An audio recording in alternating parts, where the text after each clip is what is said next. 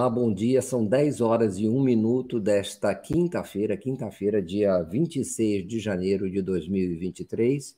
Estamos dando início a mais um Helena e Mário Vitor, Mário Vitor e Helena, aqui pela TV 247, ao vivo. Sejam todos muito bem-vindos, muito bem-vindas, todos muito uh, bem uh, chegados aqui para a nossa conversa uh, sobre a situação atual e então, bom dia, Helena Chagas.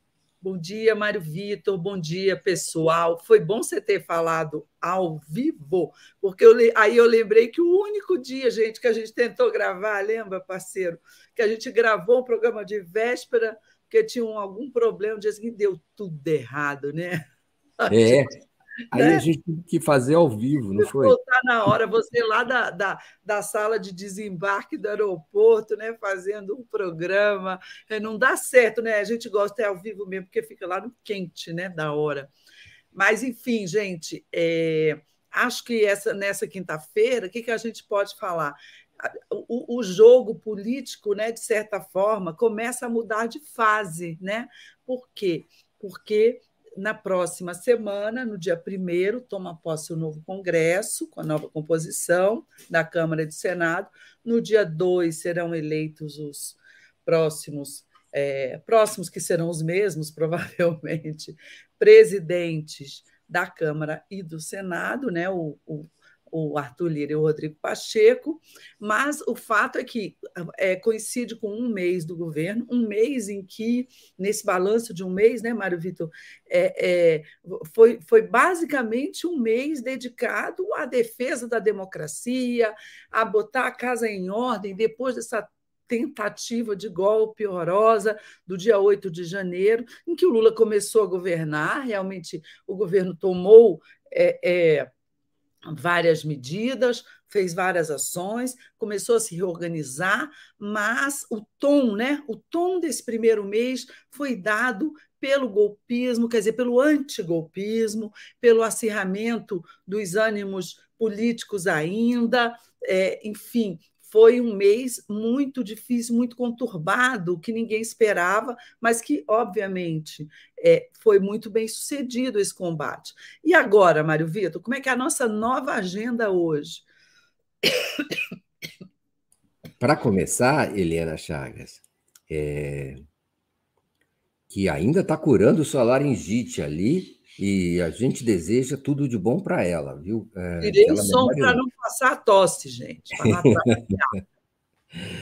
Mas está cada vez melhor. E, e, e, então é o seguinte: o, o não se pode é, esquecer que essas, a, a, os prognósticos a respeito das eleições do presidente da Câmara e do Senado no dia 2 são baseados em, em na observação das alianças que estão sendo feitas, e são amplas alianças nos dois casos, de apoio ao Arthur Lira e ao Rodrigo Pacheco, e elas incluem o PT e a Frente Ampla. De maneira geral, esses partidos estão coligados ali para sustentar e dividir o, as cadeiras a, na mesa do, de, das duas casas, e também a, as principais comissões. Tudo isso vem sendo acertado e, e, parece existir uma espécie de boa vontade, uma transição, especialmente do presidente da Câmara, Arthur Lira, em relação a uma colaboração ou uma coexistência com é, o novo governo, o governo do Lula e do vice-presidente Geraldo Alckmin.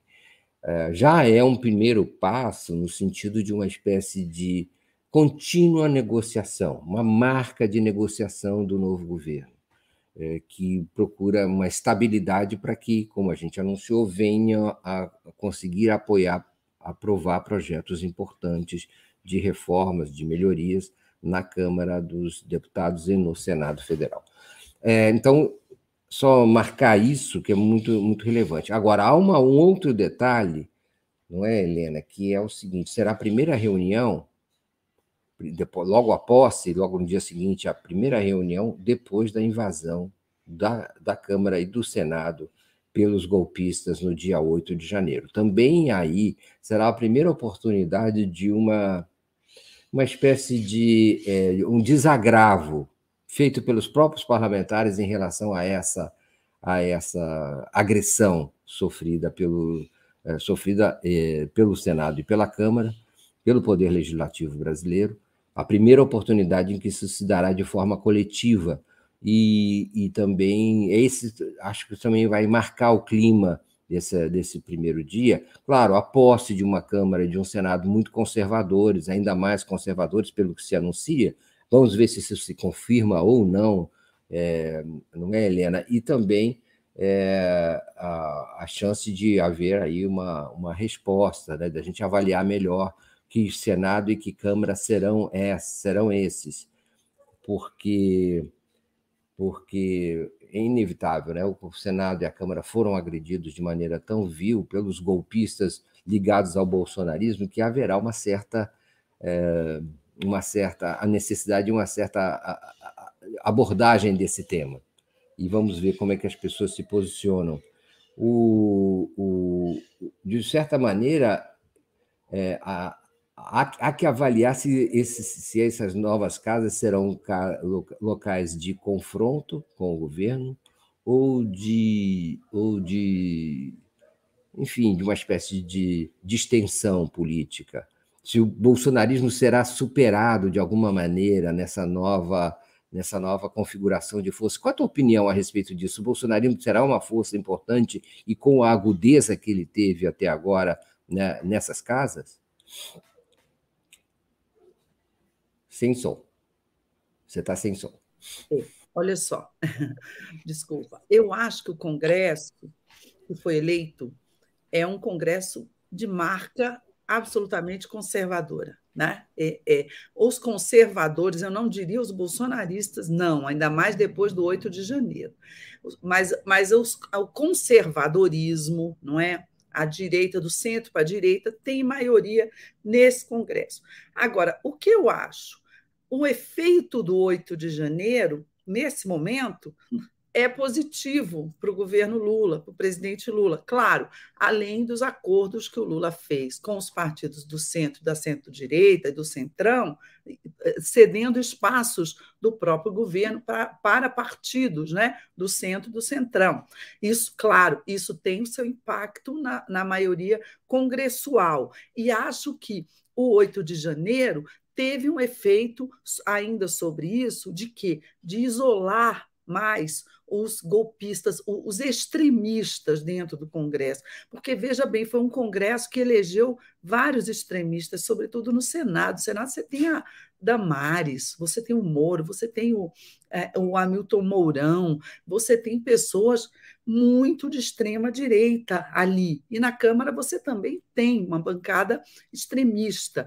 Mas o que, que houve? Com a tentativa de golpe do 8 de janeiro, houve perda, né? houve desidratação desses setores mais radicais, que a grande maioria do povo brasileiro, inclusive quem votou no Bolsonaro, não é golpista, não é contra a democracia. Então, houve um efeito, nesse caso é um efeito positivo no Congresso, de isolar essas forças é, é, que são, ficam aparentemente menores. Qual o resultado imediato disso? No Senado, a candidatura Rogério Marinho, quem é Rogério Marinho? É o ex-ministro da Integração Regional do Bolsonaro. A candidatura Rogério Marinho, lançada pelos bolsonaristas, ela continuou isolada no cantinho dela ali. O Marinho fez campanha esse tempo todo, esses meses, é, conversou com vários senadores, ele obteve o apoio ali do PP do Senado, não é? Além do PL, que é o partido dele, mas a notícia que a gente tem é que o Marinho ele está saindo de uma base de uns 14, 15 votos de senadores apenas. É, é, ou seja, ele não obteve sucesso para crescer, para ter mais votos, para chegar competitivo com o Rodrigo Pacheco. O Pacheco, só a soma dos partidos que o apoiam, e nisso está incluído o PP, o PSD, é, é, é toda a base é, do presidente Lula, ele tem de saída 37 votos. Não é suficiente, não é a maioria, não é? absoluta do Senado, que tem 81 senadores, mas para isso faltam só quatro E esses quatro serão facilmente obtidos ali no União, em vários outros partidos. Então, a, a vitória do Pacheco parece que está bastante bem encaminhada, não seria ameaçada pelo bolsonarismo do Rogério Marinho. O que a gente não sabe se ocorreria se não tivesse tido esse radicalismo todo lá no início do ano. Poderia ter gente querendo ali se fazer de engraçadinho, né? E, e, votando no Marinho para dar uma espécie de recado ao Lula. Não me parece que isso vai acontecer porque está pegando muito mal ser golpista, né? no Congresso e fora do Congresso. O que, mas isso não quer dizer que não prenuncia né? só flores para o governo Lula. Sobretudo na Câmara, também o Lula espertamente já declarou apoio ao Lira, que, que ele viu ser o favorito, lá desde os dias seguintes da eleição, quando o Lira reconheceu a vitória dele e o apoiou. Então, lá está mais. Nem apareceu um outro candidato do, é, competitivo. Né? A gente tem o deputado Chico Alencar, do PSOL, que é um nome muito é, é, é, é, muito íntegro, muito é, correto do Rio de Janeiro, do PSOL, mas o Chico também não tem chance, né? O Chico está se candidatando pelo PSOL e, e, tá, e a candidatura dele está bastante isolada. Então, tudo indica que vai dar Arthur Lira.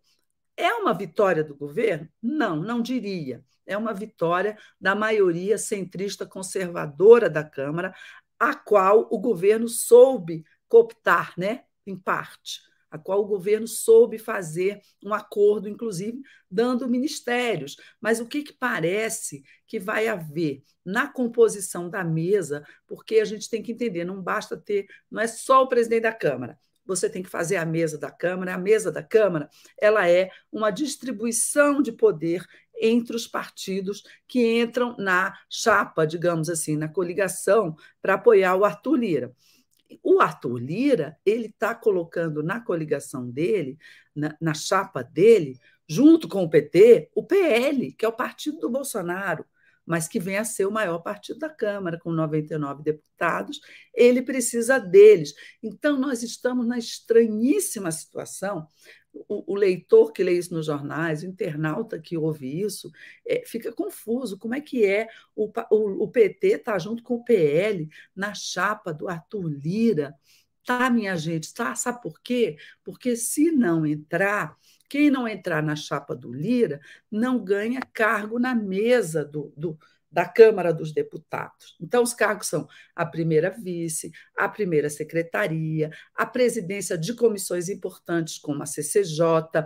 Esse rateio costuma ser feito, é feito pela, pelo regimento, pelo tamanho das bancadas. Só que na hora que você forma um bloco, que é isso que o Lira está formando, com o PL e com o PT, o bloco maior tem o direito de nomear tudo, entendeu? Tem o direito de fazer as principais escolhas. Então, se o PT não entra nessa chapa, não entra nesse bloco, ele corre o risco de não ter nenhum cargo na mesa, que a gente já nem sabe qual que ele vai ter, parece que o nome já escolhido é o da deputada Maria do Rosário, e o PT corre o risco de não ter nem a, a presidência da CCJ, que é, a, que é a maior e mais importante comissão, né, que por onde passam todas as matérias de interesse do governo, em que o governo pode tanto acelerar a tramitação quanto barrar as matérias que ele não, não, se, não interessam para ele. E, e se, o, se o PT fica de fora de, de, desse acordo, ele, ele perde essa, essa oportunidade. Quer dizer, ele até tem escolha, porque ele tem uma, uma, uma, uma bancada de 80 deputados contando com os demais partidos da federação. Então, em algum momento, ele vai entrar na escolha, mas ele fica numa situação menos, é, é, men é, menos privilegiada para escolher os principais postos. Além disso, o PT está sendo basicamente achacado, não é? Pelo União. União já tem três ministérios, minha gente, lá, lá na esplanada. Mas o União, para entrar nesse, nesse grupo né, e, e, apoiar as reivindicações do PT lá no Congresso, né, para fazer parte dessa base, na, na Câmara dos Deputados, principalmente, a União está exigindo uma penca de cargos de segundo escalão a Codevasf, que é a menina dos olhos né, a Menina dos Olhos do Centrão, é, a, a, a Sudene, a Suframa, o Banco do Nordeste. O que se diz por aqui é que o Lula vai esticar a corda também, não vai dar tudo isso, não. Mas, ao menos, a Codevasf já está ali no colo do deputado Elmar Nascimento, líder do União, né, que teve o nome dele vetado para o ministério, por, por ser muito bolsonarista, né, ex-bolsonarista. Então, mas é, a Codevasf, com certeza, o Centrão e a União vão levar. Então, a gente vê que é uma eleição até meio sem graça, né? É, é, é pacífica demais, já com resultado previsto acima da superfície. Abaixo da superfície está um mata-mata pelos principais cargos no Congresso e no governo também. Está sem eu áudio. Vou ler, eu vou ler aqui, uh, eu vou ler aqui uma, uns comentários. E, e aí, bom, os comentários políticos são o seguinte: é, é, tem gente que acha que, que é, é um atraso essa aqui, por exemplo, como a Sol, eu creio em milagres, diz Arthur Lira não. E a Deusélia Neri fala: não confio no Lira. O PT deveria ter seu próprio presidente da Câmara. São, Acho que o Lula também não confia, não, né? Não é, Helena? Também não confia o Lula. Mas é, é, o, o, a questão é a seguinte, né? E aí eu, eu, é, é, aqui, ó, é, o, tem gente aqui, inclusive bolsonaristas, é, dizendo que o Lira e o Pacheco são covardes e são comunistas, até são bolsonaristas, né, que chegam aqui. É. é, e o, o Altair Silva fala: eu não daria, dava, eu não dava ministério para ninguém do Centrão. É, enfim, há uma, uma natural é, reação no, nos comentários ao, ao, ao fato de haver essa composição, especialmente com Arthur Lira, que, de certa maneira, participou do governo é, anterior, do governo derrotado do Bolsonaro. E, e, mas antes de eu, de eu falar, eu gostaria de lembrar a vocês o seguinte: olha, vamos dar likes, vamos aumentar a audiência dessa nossa transmissão, é, compartilhar essa transmissão com as pessoas que vocês julgam que têm interesse nesse nosso conteúdo.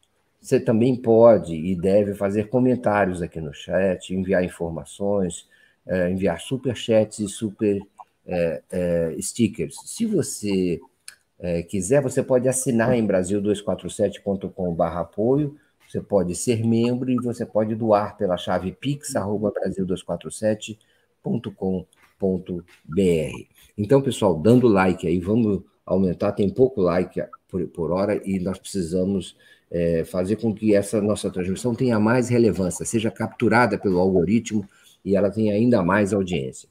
É, é, o, uma coisa que é interessante, né, Helena, é a natureza desse nosso, desse nosso presidencialismo, né, que se revela nesses momentos. O, o é, é obrigatório praticamente governar com o Congresso, né? O Congresso e, e tem seus próprios caminhos, seus próprios é, é, é prioridades, interesses, valores que são não nem sempre coincidem com os valores do governo. É bom que o governo tenha maioria, uma maioria tranquila para governar, mas é, é, indispensável ter esse apoio do Congresso. É quase como o Congresso sendo, o Poder Legislativo sendo uma espécie de, é, de presidencial também. Ocupa o Poder Executivo em boa parte. Ele é fundamental para isso, é, para manter a estabilidade, primeiro de tudo, para evitar é, golpes e tentativas de impeachment é, e comissões parlamentares de inquérito, se for possível, é, desagradáveis para o governo. Segundo, que ele trabalhe a favor e não contra o, governo. Tem muito poder o Congresso no Brasil e, e o, o, executivo, por mais que ele tenha vencido as eleições, Lula, ele não pode ignorar esse poder. Tem que conquistar de alguma maneira é, a aliança com esse poder para poder governar, de certa maneira, em alguma medida, junto com o Congresso. E o Congresso, Helena, além disso, além de ele ter todo esse poder de autorizar, de não bloquear, o Congresso também pode é, é, ser instrumento fundamental de, é, de encaminhamento das crises, das divergências. Tá? E quando há, por parte dos, dos líderes, dos presidentes da Câmara e do Senado, uma disposição de negociação, veja que Lira e, e, e Pacheco vão continuar, no, provavelmente, na presidência desses poderes, dessas duas casas.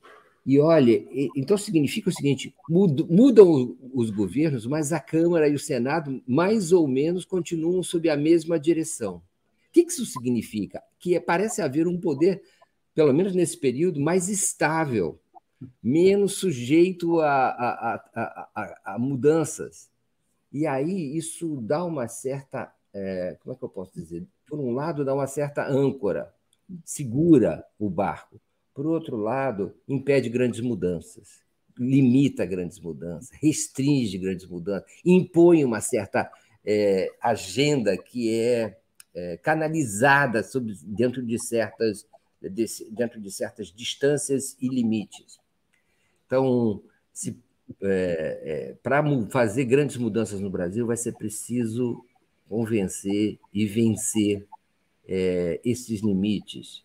É, digo, mudanças que alterem a desigualdade social, a miséria, a, a, a partição de recursos públicos beneficiando principalmente as elites e os poderes uh, econômicos maiores, que acabam impondo também as decisões nesse Congresso cada vez mais conservador. Então, nós teremos um, um, um vamos dizer, uma coabitação, se é que eu posso falar assim, entre executivo e legislativo, que será terá que ser tocada com uma, mão, uma obra de arte, como uma obra de arte, para que as mudanças acabem acontecendo. A começar, por exemplo, é, pela reforma tributária, mesmo é, que seja, vamos dizer, muito mais justa, com, com, especialmente com a população mais pobre.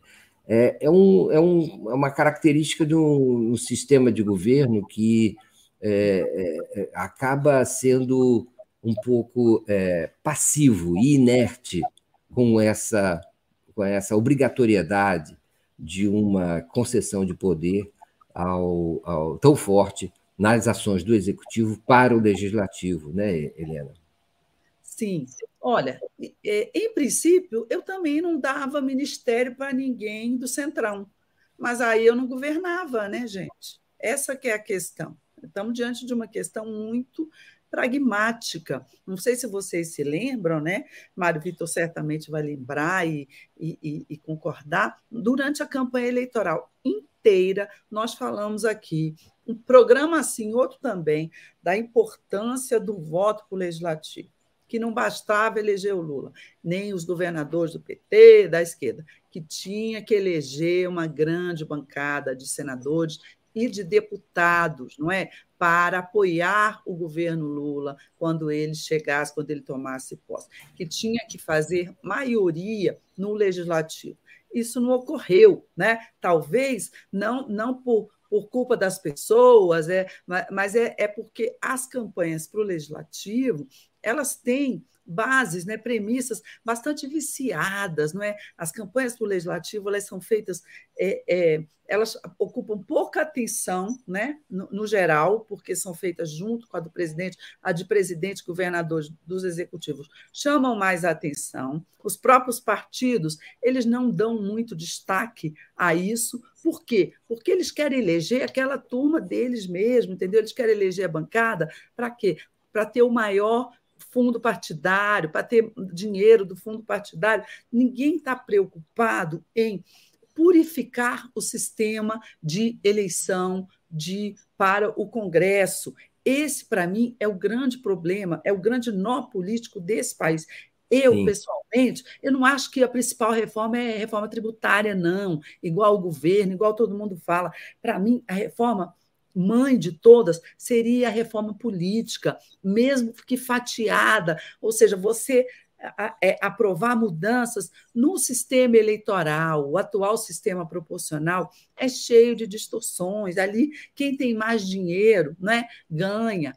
É, quem pagou mais, quem, quem, quem, quem tem mais importância na burocracia partidária, não é? enfim, você tem uma série de distorções e imperfeições no nosso sistema político, sobretudo na eleição para deputados que precisavam ser saneados, porque senão isso vai ser, vai acontecer sempre o tempo todo. O presidente se elege, se elege sem uma base, uma base suficientemente é, é, grande, né, ou, ou minimamente grande, para que ele possa governar. Então, o que, que acontece? O cara se elege, no dia seguinte, ele tem que estar tá chamando partido, partido fisiológico, né? partido oportunista, e dando, dando espaço, dando ministério para esses partidos, para ele poder governar. Não é nem para ele poder passar os projetos, fazer as reformas que ele quer, não. É para ele não ser empichado. Né?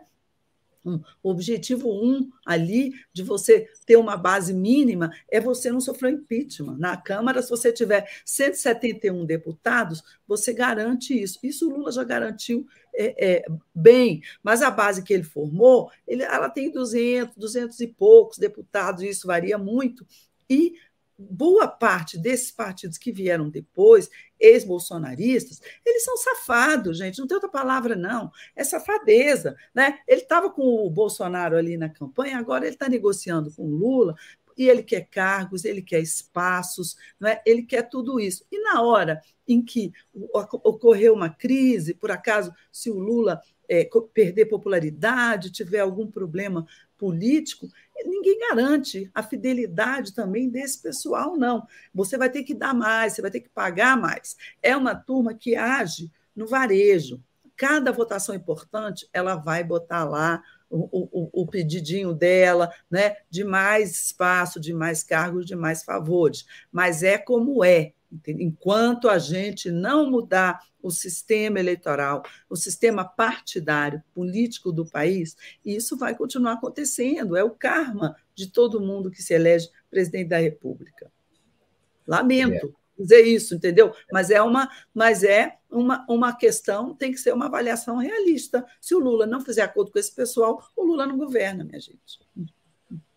O Eurico de Arruda Neto manda um um superchat, é, e inconformado. Arthur Lira é um horror, não vale nada, é corrupto. A pauta do Lula está à esquerda da frente ampla. Então, como será a tal governabilidade? O Cláudio Alves fala: Helena e Mário, o que é mais importante, a primeira vice-presidência ou a primeira secretaria? De qual dos dois cargos vocês abririam mão pelo outro. Obrigado também ao Cláudio Alves pelo. Primeira secretária, posso responder rapidinho? A primeira secretaria é o prefeito da Câmara, é a grana, são os cargos, é muitíssimo importante. Por isso, geralmente, ela é preferida pelos partidos. A primeira vice-presidência é politicamente mais importante, porque é o cara que substitui o presidente da Câmara nas ausências dele, né? E aí ele pode tomar decisões sobre pauta, até sobre impeachment, se ele quiser. E, e, e, bom, então aí está tá a resposta. A outra é como vai garantir a governabilidade? É, se o Arthur Lira é um horror e não vale, não vale nada, é corrupto, a pauta do Lula está à esquerda da frente ampla, então como será a tal governabilidade? Muito bem anotado, Eurico. De fato, é, é, a gente precisa ainda desvendar como será essa tal governabilidade. Não está ainda totalmente esclarecida. E o presidente Lula é, realmente é, se apresenta como um, uma espécie de é, agente é, dinamizador da tal frente ampla. Ontem, no, no Uruguai, ele, diante do presidente Lacage Pou, é, uruguaio, ele fez uma acusação, é, um balanço, fez um balanço do que aconteceu desde, é, desde o impeachment da presidenta Dilma Rousseff, quando o país caiu da sexta economia do mundo para a décima terceira, que é a posição que ocupa hoje, e foram desmontados é, dezenas e dezenas de programas sociais, voltou, o Brasil voltou ao mapa da fome e tem 33 milhões de pessoas em situação de insegurança alimentar.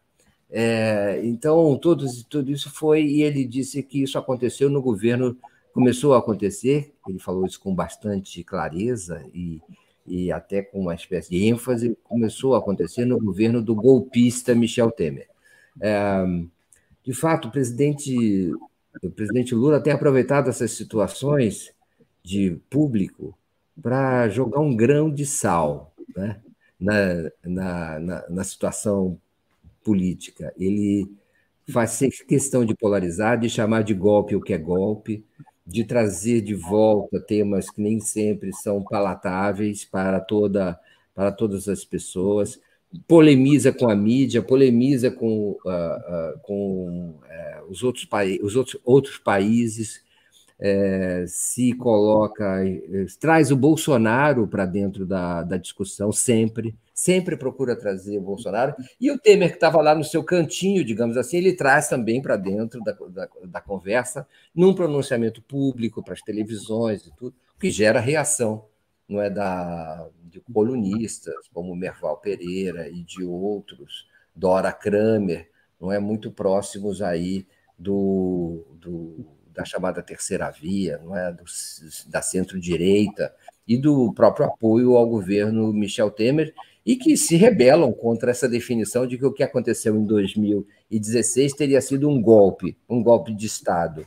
E se rebelam contra isso e, e, e, rejeitam essa definição, que, aliás, agora parece que faz, consta até da, dos próprios sites não é, do, do, do, do governo federal, não é, com, a, com a, a, ascensão do presidente Lula à presidência da República. Então, é, tem essa discussão permanente.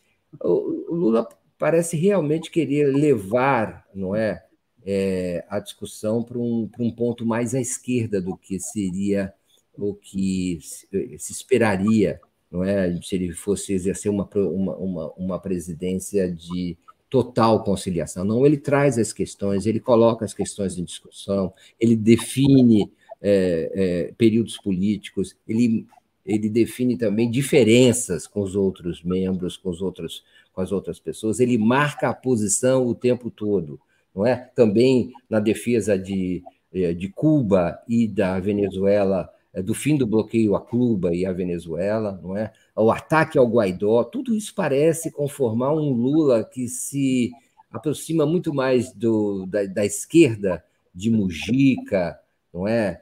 é e de outro, mesmo, não é, do, de uma espécie de uh, posição mais uh, firme de esquerda, do que é, se poderia pensar, especialmente no início de governo. Né?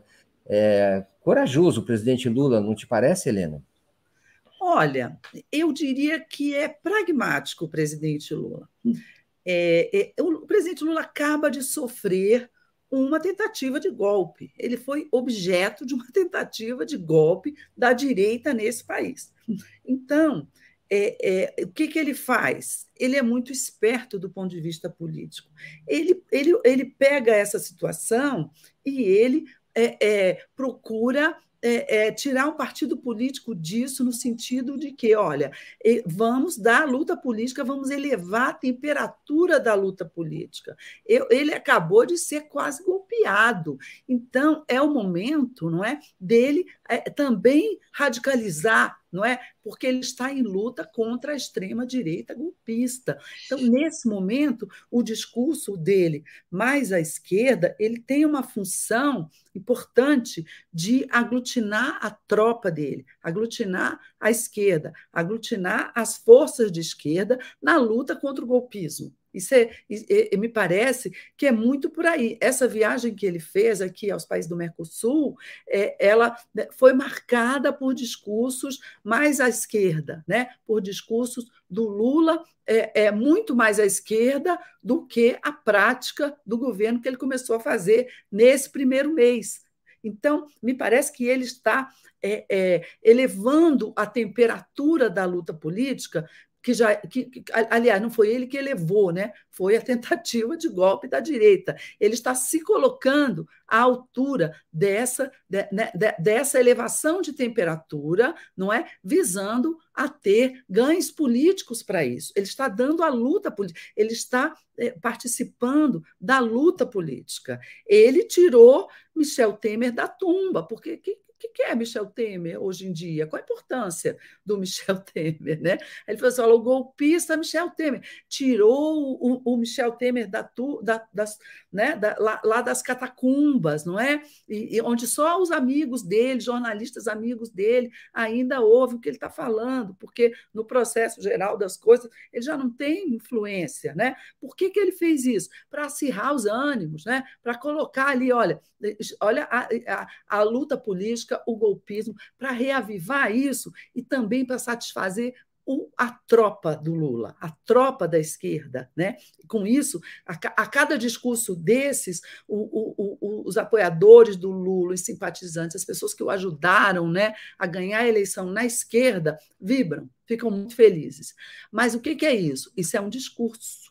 Talvez, inclusive, isso ajude muito o Lula a desviar as atenções do que está acontecendo na realidade, na prática, que é uma negociação com a direita no Congresso, com a centro-direita, que é um apoio ao Arthur Lira, que esse pessoal odeia, né, que os simpatizantes dele odeiam, que é uma composição com união, que é dar três ministérios ao centrão. Então, o Lula age é, é, como os líderes políticos habilidosos e pragmáticos. Ele tem um discurso, e é um discurso importante para unificar não é, a, a, a base social e política dele, mas ele tem uma ação na, junto, é, que é para formar uma base parlamentar que não tem nada a ver com esse discurso.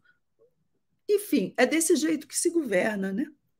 Outra coisa que eu acho que está acontecendo, Helena, é que o Lula se recusa a ter um, o, o, a vestir a carapuça, ou a aceitar, ou a se render à ideia que vem sendo é, colocada sobre ele por diversos agentes, de que porque, inclusive principalmente pelo bolsonarismo, de que porque ele é um presidente que foi eleito com maioria dos votos, mas o, que o outro candidato teve também é, uma, uma colocação muito próxima da dele, ele seria um presidente fraco. Ao contrário, ele luta contra essa ideia de que, de, de, de, que tentam impedir de que ele é, tem menos poder. E então ele, ele vem polarizando também, eu acho que por, é, por, esse, por esse aspecto. Não, não é, eu, eu não vou, não vão colocar cabresto em mim, eu não vou me render, eu não vou ser dócil, e vou defender os fundamentos do, do, do, do meu, do, meu ideário é, é, político e, e, e, e, executivo. Então, é isso que eu acho que o Lula também tenta, e que eu acho, e também o que o incentiva nisso, os próprio, o próprio dia 8 de janeiro, ele não vai sair mais do, do noticiário ou da, das prioridades. O, o que aconteceu no 8 de janeiro, eu acho que incentivou o Lula a procurar ocupar espaço, mais espaço político do que aquilo que inicialmente era, seu, era a sua intenção. É, ele sentiu que o, que o, adversário é, fraquejou, tentou, mas não conseguiu, e aí ele foi, ele avançou, ele, ele adiantou sua, sua, sua retórica para ocupar mais espaço político, para é, chamar para si mais responsabilidade, responsabilidade e defender mais os fundamentos, o ideário que ele, que ele, em que ele se baseia. É, é interessante esse jogo, né? Quando o inimigo avança, mas não consegue ocupar a posição, tem que recuar, aí é a hora de você avançar no seu, na, no, no seu posicionamento político. É, e também eu tenho a impressão que é, é, o que aconteceu mais recentemente com a com a sua, veja só a mobilidade que ele, que ele, que ele é, mostrou ao, ao chamar para o palco mundial, para o público, a denúncia em relação à tragédia Yanomami, não é? o genocídio. E ele, ele, vem tentando elevar isso cada vez mais, aquilo que era a acusação de genocídio é, contra o Bolsonaro na pandemia, agora se caracteriza ainda mais na acusação é, contra Bolsonaro de genocídio em relação ao povo Yanomami, coisa que ele trouxe para o centro do debate também. Vejam bem como ele é, sempre busca é, avançar, trazer para frente, comandar a agenda, colocar a bola no, no, no campo dele, para ele chutar, criar os fatos políticos. Tem, acho que já aí também uma certa intuição e uma esperteza do novo presidente, Helena. Tem. É, é, é, eu, eu, diria assim, ainda sobre o debate, o, o, a, a, tentativa do, do 8 de janeiro, do golpe, deu a Lula condições de levar o debate político dele mais à esquerda, digamos. Né? Assim, eu acho que, que, que sim. Porém, é, é, porque deixou a, a, direita, a direita radical mais isolada. Porém, a prática do dia a dia do governo obrigará a governar com a direita no Congresso e no próprio Ministério, para quem ele já deu nove ministérios. Então, você tem é, é, o presidente Lula se equilibrando aí nessa prancha, não é? Ele, ele acirra o debate à esquerda, mas ele poderá governar à esquerda? Não nas ações que vão ter que passar pelo Congresso, é, a, a, direita, a direita não é maioria, mas o centro, né, digamos, essa frente ampla que ele acabou incorporando ao governo dele, é quem vai é, é, dar o tom, por exemplo, o tom da, da reforma tributária vai ser a, a média ali. Nós não vamos ter uma reforma tributária de esquerda que taxa as grandes fortunas, não é? Ao menos de início. Não vamos. Isso aí vai ficar para o segundo momento. Então, é, é, é, é, basicamente é, mexendo com essas forças, usando essas forças e usando a capacidade dele de se comunicar e de dar o tom do debate que o Lula vai governar. Ele fala para a esquerda, não é? Para a esquerda dele, e nisso é, é também o, a, a, exposição da questão Yanomami também é, é importante. Você você tocou aí porque é mais um elemento que desgasta terrivelmente o governo anterior, não é? O Bolsonaro e, o, e, todo o objetivo do governo, de comunicação do governo nesse momento, vem sendo é, fazer o contraponto, não é, entre a, a, a crueldade, o descalabro é, é, que ocorreu no governo Bolsonaro, a incompetência, enfim, o, o, o, o, genocídio, não é? sobretudo na questão dos Yanomamis, e, e, e, lembrar isso às pessoas. Isso, do ponto de vista de comunicação e de aprovação para o Lula, é bastante importante. Né? É, é, a tragédia Yanomami, inclusive, o, o, ministro Flávio Dino ele mandou abrir um inquérito para apurar as responsabilidades pelo crime de genocídio. E o crime de genocídio ele não vai punir é, é, se for constatado né, é, na investigação, é, o, o, crime de genocídio não vai punir só os, os agentes de saúde que falharam, os dirigentes da FUNAI que falharam, não é? é, é os ministérios que não deram dinheiro, é, o, o, a, o, o, decreto que autorizou a mineração na área lá, a falta de ação contra os mineradores ilegais. O crime de genocídio ele pega governos, ele pega autoridades, não é? Então, ele é mais um crime que pode colar no Bolsonaro. Ele já é acusado de genocídio no caso da pandemia. No caso dos Yanomamis, não me parece que seja difícil é, colar nele, não é? Essa pecha, colar nele é, é essa culpa, é? essa responsabilidade, não é, pela é, é, pela, pela por, ter praticamente ali quase dizimado né, a nação Yanomami. A gente está vendo a, a, as pessoas que foram levadas para hospitais sendo entubadas, né, é, é, outras morrendo. Então, você tem uma tragédia Yanomami que também está entrando é, é, na conta do, do, do Bolsonaro. E nisso o Lula tem sido muito hábil, né? É, a, a, a, o, os ataques terroristas, golpistas, eles, eles é, ajudaram a, a exacerbar esse tom, né? mas, mas não foi só isso. Eu acho que em todos, em, em todos os setores, né, o governo Lula tem sido habilidoso para é, é, ressaltar, não é essa diferença, ressaltar que ele, Lula, está tendo que rearrumar a casa é, do, do, a partir do zero. Isso é muito importante, porque com isso, o é, é, que, que ele tenta? Ele tenta adiar as cobranças que serão inevitáveis, que vão chegar num determinado momento sobre as ações do próprio governo dele. Né? Enquanto ele está lá correndo atrás do prejuízo, dos desmandos do Bolsonaro, ele é, é, não está precisando, não é? é, é, é ele não está sendo cobrado sobre as ações dele, que ele terá mais tempo para organizar, terá mais tempo para arrumar, né? Então, é, isso é uma estratégia de comunicação que vem sendo bem sucedida, me parece.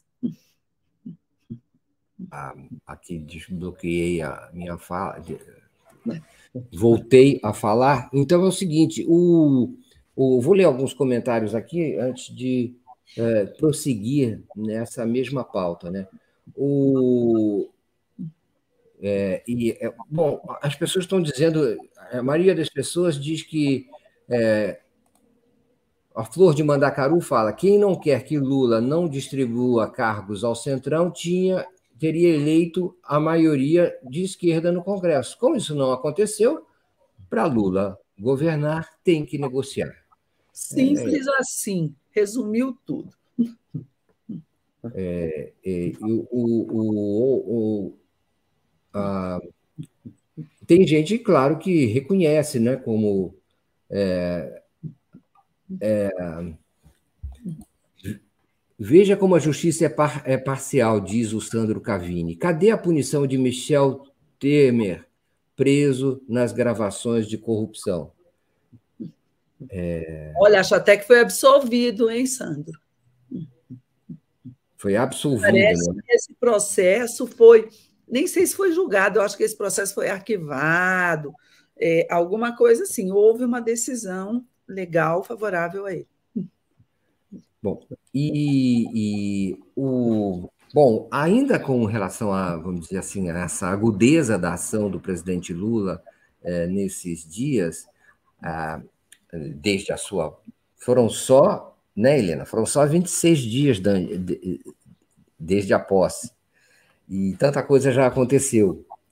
Aqui, uma das coisas que eu acho que é importante lembrar é que o alto comando se reuniu, o alto comando do Exército da Força do Exército se reuniu ontem para exatamente digerir, é? elaborar a, a, a, o caso do, do bloqueio à nomeação do, do tenente-coronel Cid, é, Mauro Cid, para o comando de uma importante é, é, base, um batalhão de ações e comandos é, da, da do Exército Brasileiro. O presidente Lula e o, e o ministro da Defesa, José Múcio Monteiro, vetaram, por isso trocaram o comandante, chegaram a trocar o comandante da força, é? assumiu o comandante Tomás Paiva, o general Tomás Paiva, no lugar do antigo, é, é, do ex-comandante da força, Júlio César de Arruda. Chegaram a ter que trocar e trocar, e, e, e o trocaram e agora o próprio alto comando do Exército encaixou essa, que antes via resistido, encaixou essa, essa decisão do presidente Lula. E, é, ao que parece, restabelecendo a hierarquia civil sobre as Forças Armadas, que até então blefavam de que poderiam ter autonomia e resistir a uma decisão do presidente da República em, em relação ao, ao, ao bolsonarismo dentro da, e à politização dentro das Forças Armadas o, foi uma importante, uma importante, vamos dizer assim, encerramento deste ciclo, né, que envolve o general, o, o coronel Cid, né, bolsonarista, a, a, auxiliar de, de Bolsonaro, é, envolvido com as rachadinhas e com os, as, uh, o gabinete do ódio. É? Então, é, aí também se salientou a atuação, uma nova, um novo tipo de atuação do presidente Lula. Mas falta ainda, tem mais coisa para fazer ainda, você não acha, Helena?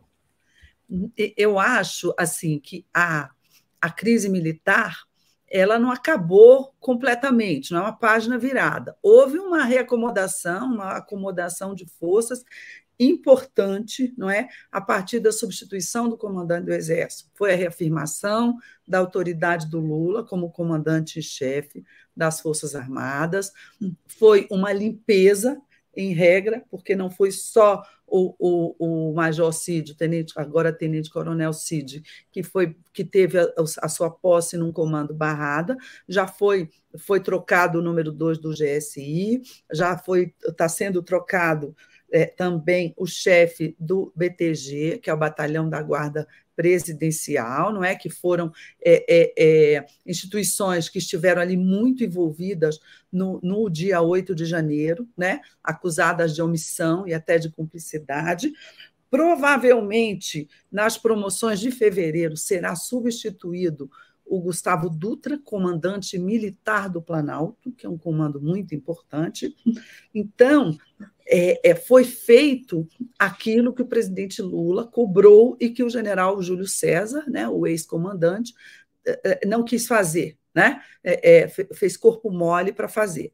Tudo isso agora foi feito pelo é, Tomás, né? Pelo, pelo general Tomás é, de Paiva, e possivelmente já, já foi esse o, o, trato, não é? Na hora em que ele foi convidado para assumir. Já deve ter sido esse o compromisso. Ele fez tudo certinho, ele reuniu o alto comando e, e, e explicou e negociou. Então, é, é, General Tomás, eu acho que a essa altura ele fez já uma é, é, cumpriu um compromisso, missão cumprida. Isso bota um ponto final? Não na, na, na, questão militar, digamos, talvez não seja mais uma crise, mas ainda é uma questão militar, não bota um ponto final, eu acho, porque é, é, resta sempre aquele mal-estar dentro das Forças Armadas, não é? é?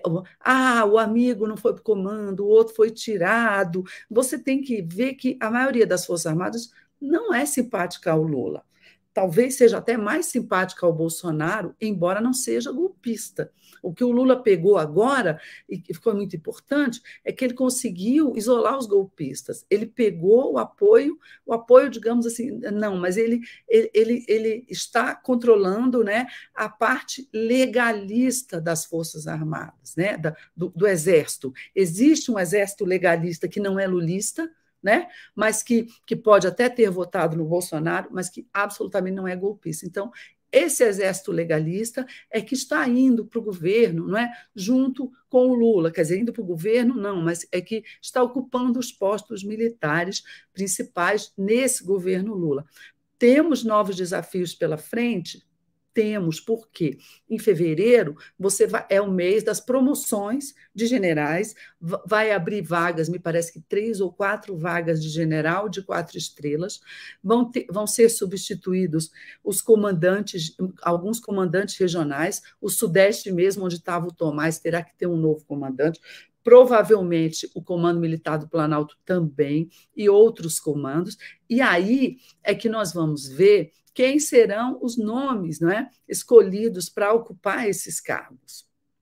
Pelo que eu entendi, o Lula fez essas exigências todas nesse momento ao Tomás, e o Tomás atendeu-as todas, mas lá, no momento das promoções, o Lula não vai se meter. Lula, me parece que existe um, um certo compromisso tácito de que agora é com você, Tomás. Você, agora é a profissionalização do Exército, é a volta do, do, da, do, dos militares aos quartéis, e a responsabilidade agora é sua e do alto comando de fazer as nomeações, né, de fazer as promoções é, é, de maneira profissional. Não me parece que o Lula ou que o ministro da Defesa, Zé Múcio, irão interferir nessas promoções, nesses nomes que serão é, é promovidos, que serão destacados para comandos. Isso é uma questão profissional interna das Forças Armadas. Eu acho que com isso, é, depois que passar esse episódio, e, e, e se esse capítulo da novela é, se desenrolar de maneira é, pacífica, me parece que é, a, a, gente terá avançado aí muitas casas né, na, na, na solução definitiva dessa questão militar aí é, é, ao longo do governo Lula. Vamos aguardar, mas me parece que a embocadura do vento é positiva. Uma coisa importante a, a aferir agora também é o outro lado dessa mesma questão, que é o lado não só político, que, com o qual o Lula está lidando, mas o lado também judicial, o lado da investigação do envolvimento dos militares é, com é, as ações anti, antidemocráticas, sabotagem do pleito de outubro, não é?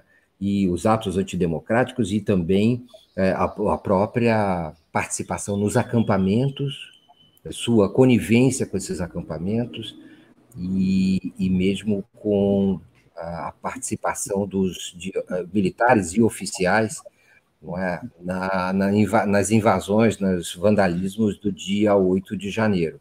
Isso, isso vai depender muito é, dos inquéritos realizados da Polícia Federal e principalmente do próprio ministro, do próprio STF é, e do ministro Alexandre de Moraes, é, há uma discussão sobre se os militares estão ou não estão é, isentos de responsabilidade, sobre, sobre qual seria a sua responsabilidade, se eles estariam, digamos, sob o Código Penal Militar ou sob o Código é, Penal Civil, no, que vale para todos os brasileiros.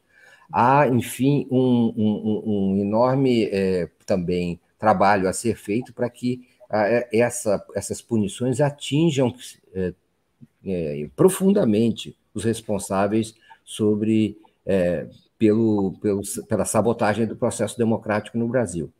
É, então, isso também será um trabalho a ser feito no alto comando do Exército e das outras forças para a inteira responsabilização desses, é, desses sabotadores da democracia.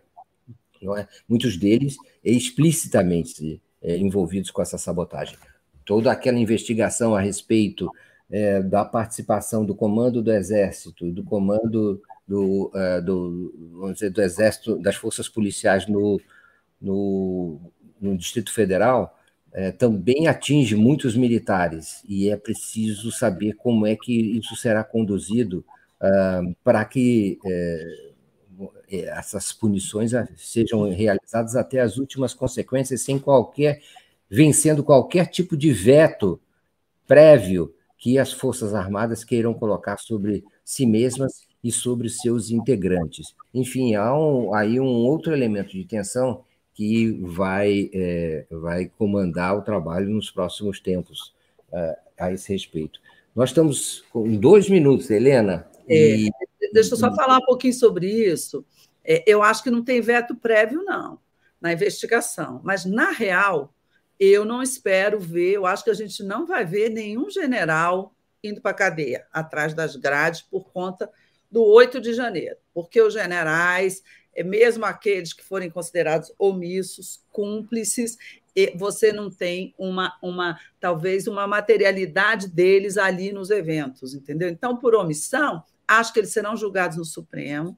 O, o, o Alexandre eu acho que vai, vai conduzir o inquérito com bastante rigor, mas acho que ele vai punir integrantes das Forças Armadas é, é, da mesma forma que os civis. Nesse caso, está claro que não é para ir para o STM, é para ser julgado junto com os civis, mas eu, eu, eu acho que, ele, que, que, que os militares, nesse caso, serão punidos enquanto indivíduos, mas não as Forças Armadas como instituição. E nesse caso aí, eu acho que pode ter, sim, vários militares que participaram ali, a gente cansou de ver, né? Já, e vai aparecer mais coisa. Unidos, sim. Não acho que chegará a patente de general. O general se preserva. O general não ficou ali abrindo porta para golpista. O general ficou lá no gabinete, fingindo que não viu, fingindo que não ia fazer nada com o acampamento. E nesse caso aí, é difícil você botar uma pessoa na cadeia. Você pode, né, talvez, é, é, é, fazer algum tipo de condenação, de admoestação. Mas eu acho difícil você ver um general na cadeia. É o que eu penso. A gente agradece a Isamara Graça Cirino de Gouveia, que também, como outras pessoas, hoje se juntaram à comunidade do TV 247. E, por último, também, é, a Selma Ribeiro manda um superchat dizendo: o Lula está consolidando o apoio na América do Sul. Ele precisa desse apoio para poder atuar no Brasil, apesar dos conchavos para derrotar o adversário nas eleições. É, é isso aí. É, e o Paulo Gomes diz: ah, o Lula tem que pautar a agenda sem deixar espaço para os adversários, diz o Paulo Gomes. Com isso, a gente se despede é, é, e a gente volta terça-feira que vem, Helena Chagas. Isso mesmo. Gente, é, um beijo para todos, um bom fim de semana. Aproveitem. Quem sabe nesse fim de semana a gente vai ter um, um, pouco mais de calma, né? Já que nos últimos a gente não tem tido. No último caiu o comandante do Exército, né? Vamos, eu torço para que vocês e nós, jornalistas, trabalhadores do Brasil, tenhamos um sábado de descanso e um domingo também. Um beijo. Gente, vamos pelo menos nos alegrar com duas coisas. Hoje não tem live do Bolsonaro, sábado não tem motociata do Bolsonaro. Bom fim de semana para todo mundo. Muito obrigado. Fiquem com o Giro das 11 com Gustavo Conde e Daiane Santos. Tchau, tchau. Muito obrigado. Até lá.